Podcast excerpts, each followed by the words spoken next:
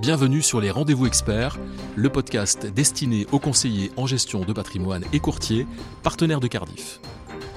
Donner du sens à son épargne avec un fonds ESG par exemple, ou investir dans l'immobilier avec des UC immobilières, c'est un dilemme qui touche beaucoup de vos clients. Alors euh, quel intérêt ou quel bénéfice pour vos clients? Quels sont les critères de sélection?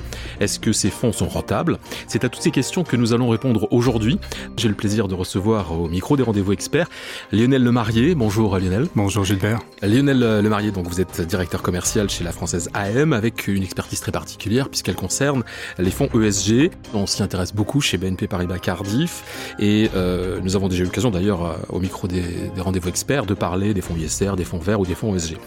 Lionel, ce qui est intéressant aujourd'hui, c'est d'avoir votre analyse et le positionnement de la française AM sur les fonds verts et sur les fonds ESG. Effectivement, 2020, c'est euh, l'explosion des encours sur les fonds ISR. Hein. Pour mettre un chiffre là-dessus, c'est plus de 100 milliards de dollars qui ont été investis sur des fonds ESG. Maintenant, euh, pourquoi les gens l'ont fait? On peut se dire qu'ils l'ont fait euh, avec leur bon cœur, c'est-à-dire en imaginant que c'était bon pour la planète. Moi, je crois que quand on investit, on investit plutôt avec son portefeuille.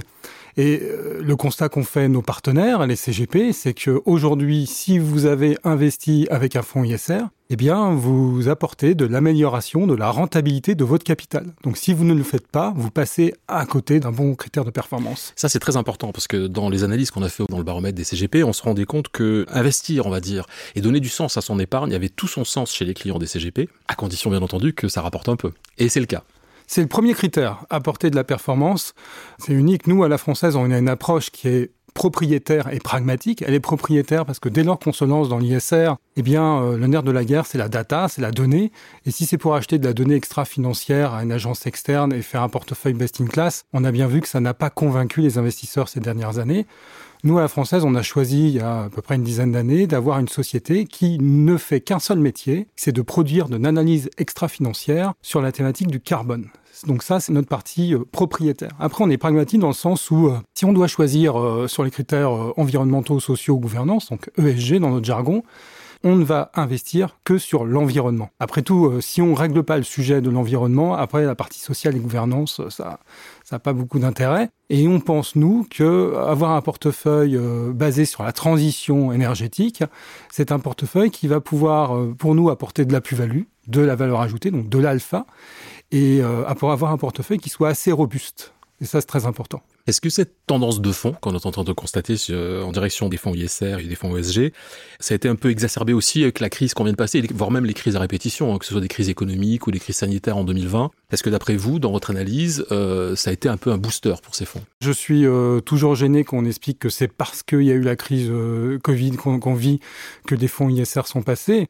Je pense surtout ce que ça a fait, c'est que ça a donné un dernier coup d'accélérateur, comme vous dites, un booster à une rupture technologique qui était déjà engagée. Et du coup, ça a mis un vrai focus sur toutes les valeurs techno. Et comme il y avait des valeurs techno en portefeuille dans les fonds ISR, eh bien, vous connaissez le marché, c'est monomaniaque. Hein. On a commencé à regarder ces valeurs-là et les excès qui vont avec. Du coup, bah, il y a eu du flux. Et quand vous avez du flux, bah, vous avez de la performance. Et quand vous avez de la performance, vous avez du flux. C'est la magie de notre métier. Revenons maintenant sur votre approche, votre politique de gestion. Comment vous sélectionnez les fonds Quelles sont les études que vous mettez en place? Alors, On est donc sur la thématique de transition énergétique. L'idée, c'est que si vous vous intéressez qu'à des sociétés, intuitivement, vous pourriez vous dire alors euh, la française, ça n'investit que sur des boîtes qui font des éoliennes et des panneaux solaires. C'est absolument pas le sujet.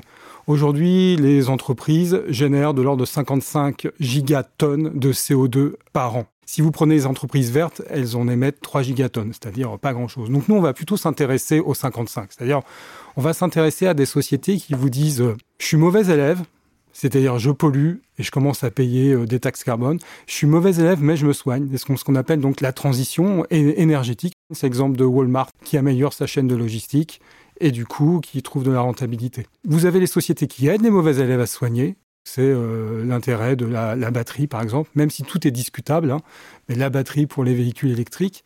Et puis vous avez les gens qui sont vraiment vertueux, ce qu'on appelle donc c'est les éoliennes et les fabricants de panneaux solaires. Alors comment vous faites pour mixer euh, toutes ces tendances, toutes ces différences qu'il y a?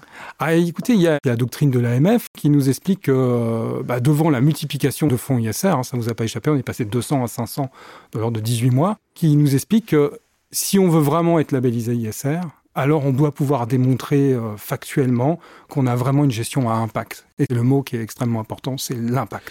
Donc on l'a bien compris, Lionel Marié, dans cet investissement vertueux, on va dire, il y a beaucoup beaucoup de choses à voir, beaucoup de choses sur lesquelles il faut qu'on réfléchisse. Pour autant, vous avez vous une gamme qui est assez élargie sur les fonds ISR, ESG. Quel est selon vous le fonds qui aujourd'hui dans votre gamme est le plus représentatif alors, le fonds le plus représentatif à la française, c'est la française Carbone Impact Global. Le fonds est global parce que quand on s'intéresse au sujet de l'environnement, de la transition énergétique, on doit avoir une approche monde.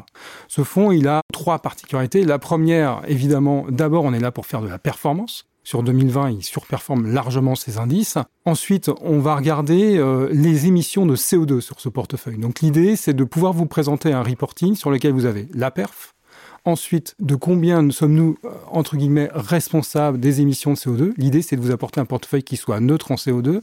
Et enfin, on va mesurer la température de ce portefeuille, puisque c'est un portefeuille qui se met en ligne et en comparaison avec les accords de Paris. Donc nous, on travaille avec des entreprises qui se positionnent par rapport aux accords de Paris. Donc c'est ce qui fait que dans ce portefeuille, par exemple, on va préférer avoir du Peugeot, qui a un mix de produits, un mix euh, donc des voitures électriques, des voitures à, trois cylindres qui consomment moins, plutôt que du Ford qui euh, continue à avoir un mix euh, gamme avec plutôt des SUV et des 4x4. Ce qu'on a pu croire être un effet de mode à une certaine époque n'est pas du tout le cas aujourd'hui. On sent que cette tendance va encore durer. Alors en conclusion, Lina Le Marié, comment vous voyez évoluer à la fois votre gamme et à la fois l'appétence des clients pour les fonds ESG alors elle va durer, vous avez raison, elle va durer parce qu'il y a des plans de relance, je pense au plan de 800 milliards de dollars, qui vont arriver plutôt sur des actifs jeunes versus les actifs bruns. Donc je ne suis absolument pas inquiet sur la thématique USG. Elle va durer longtemps et elle va maintenant transpercer tout type d'actifs. À la française, nous on a un fonds de trésorerie ISR qui rencontre un vrai succès auprès des corporates, mais on développe également un fonds euh, obligataire ISR, un fonds daté carbone impact daté et puis là, on est en train de monter un fonds euh, cross-asset. On y met de, tous les assets, et notamment des assets immobiliers. Donc 2021, l'année des fonds ESG. 2021, l'année où les actifs arrivent sur les fonds ESG, puisqu'à la française, la française Carbone Impact Global est un fonds qui date de 2015. On peut vous présenter un track qui a déjà 5 ans. Très bien, merci Lionel Marié. Et merci à vous d'avoir écouté les rendez-vous experts. Si vous avez aimé l'émission, n'hésitez pas à la partager avec votre réseau, à donner des étoiles. N'hésitez pas non plus à nous faire part de vos remarques, de vos questions, mais aussi des sujets que vous aimeriez voir abordés sur les rendez-vous experts.